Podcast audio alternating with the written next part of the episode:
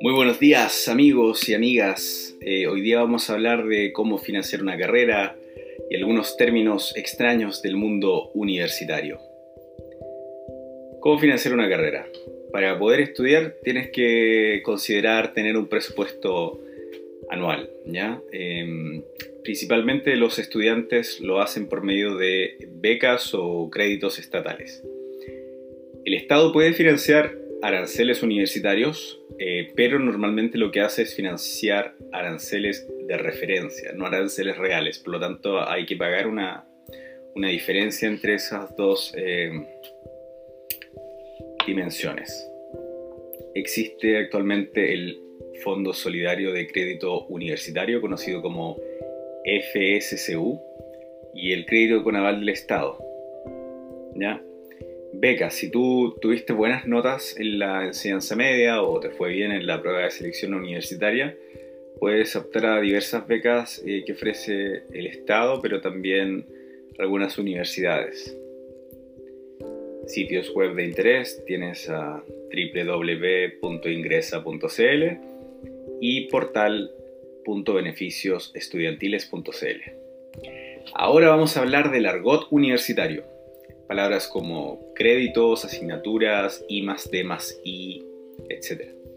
Bueno, los créditos, em, el, crédito se refiere al sistema de valoración numérica que califica las asignaturas en función de horas de trabajo que, implican, ¿ya? Y bueno, las eh, asignaturas que más créditos eh, tienen son las asignaturas de carrera obligatorias del plan de estudios. Y las que menos tienen son las asignaturas optativas. Existen básicamente tres tipos de asignaturas eh, y se diferencian en razón de su naturaleza. Tenemos las facultativas, que son los cursos o planes de estudio de otras carreras, pero que puedes tomar en, tu carrera, eh, sin embargo no constituyen parte del plan de estudios, entonces no tendrán créditos. Luego tendrás las optativas, que son cursos de formación general, y aquí existe un amplio abanico de posibilidades. Por ejemplo, eh, puedes tomar eh, cursos relacionados con arte o con literatura o con em, educación física, etc. En el fondo, las optativas es para, para, la formación integral de los alumnos y que para, para que también consideren otras eh, disciplinas, otras perspectivas, etc. Y las obligatorias o de especialidad, que son aquellas neurálgicas de la, de la profesión y del campo de estudios en el cual estás desarrollando tu aprendizaje. La malla curricular es el próximo término y alude a la sumatoria de todas las asignaturas del plan de estudios de tu carrera. Se organizan de diversas maneras, pero siempre incluyen los tres tipos de asignaturas mencionados. Facultativos, no necesariamente, pero sí tenemos eh, los optativos que siempre van a estar, los obligatorios que serían de especialidad o de carrera o de disciplina.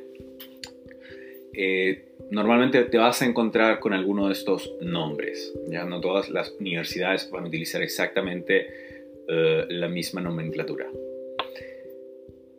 Sin embargo, tienes que saber algo, que cada, normalmente cada asignatura mm, tendrá requisitos, es decir, te pedirá tener eh, cursadas asignaturas anteriores que tienen que ver específicamente con el área a la cual uh, vas, vas a, entrar a aprender. Eh, bueno, pregrado. Pregrado es la carrera universitaria o profesión que vas a estudiar. En Chile una carrera estándar dura 5 años, eh, con excepción de medicina que dura 7. Eh, Posgrado es una palabra que alude a cualquier grado académico posterior al pregrado. En función de su naturaleza podemos hablar de un postítulo, un diplomado, un máster o magíster y un doctorado también y cada uno de los cuales estará definido en el tiempo en tanto eh, duración de contenidos, objetivos del programa y tiempo de estudios. Aquí están ordenados más o menos eh, de manera cronológica, entre comillas, en, función de la duración y estudios. Entonces, luego del pregrado tendríamos el postítulo, luego un diplomado, luego un máster o magíster y luego un doctorado.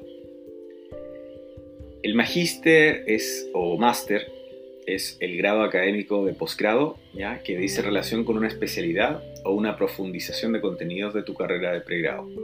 Pero también puede ser una especialidad diferente eh, de la cual cursaste en pregrado.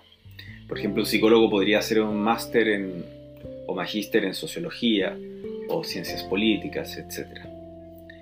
CNA, la Comisión Nacional de Acreditación es una institución estatal ¿ya? de carácter público eh, y autónoma y es parte del Ministerio de Educación chileno y se encarga de acreditar la calidad de la educación superior en Chile. La CNA o Comisión Nacional de Acreditación tiene docencia de pregrado, evalúa las siguientes áreas. Perdón. Docencia de pregrado, docencia de posgrado, vinculación con el medio, investigación y gestión institucional. Eh, luego eh, tendremos que eh, conocer eh, las siglas de I más D más I, que significa investigación, desarrollo e innovación. Y en general, en la actualidad muchas universidades, si no todas, están enfocadas a estas áreas, investigar, desarrollar productos o conceptos o ideas o teorías nuevas e innovar también en, en diversos campos. Sin embargo, hay que hacer una precisión. ¿ya? Esta área, principalmente la investigación, es más propia de instituciones anteriores a la Ley General de Universidades de 1981. ¿Ya? Eh, esta última ley eh, es un cuerpo normativo que establece un modelo de lucro en la educación superior, pero eso está resabido. Eh, y las universidades anteriores a 1981 eh, son las universidades que constituyen el Consejo de Rectores de las universidades chilenas y se caracterizan por su prestigio y su compromiso público, a diferencia de eh, gran parte de las instituciones que surgieron desde el año 1981 en adelante.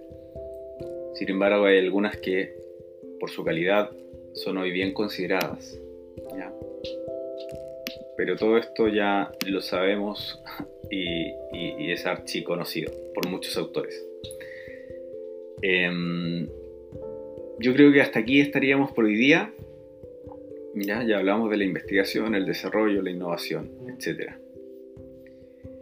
Eh, y bueno, finalmente distinguir que en la actualidad se trabaja desde distintas perspectivas y esas perspectivas o modelos de trabajo o estudio incluso se, se puede, pueden tomar distintos nombres.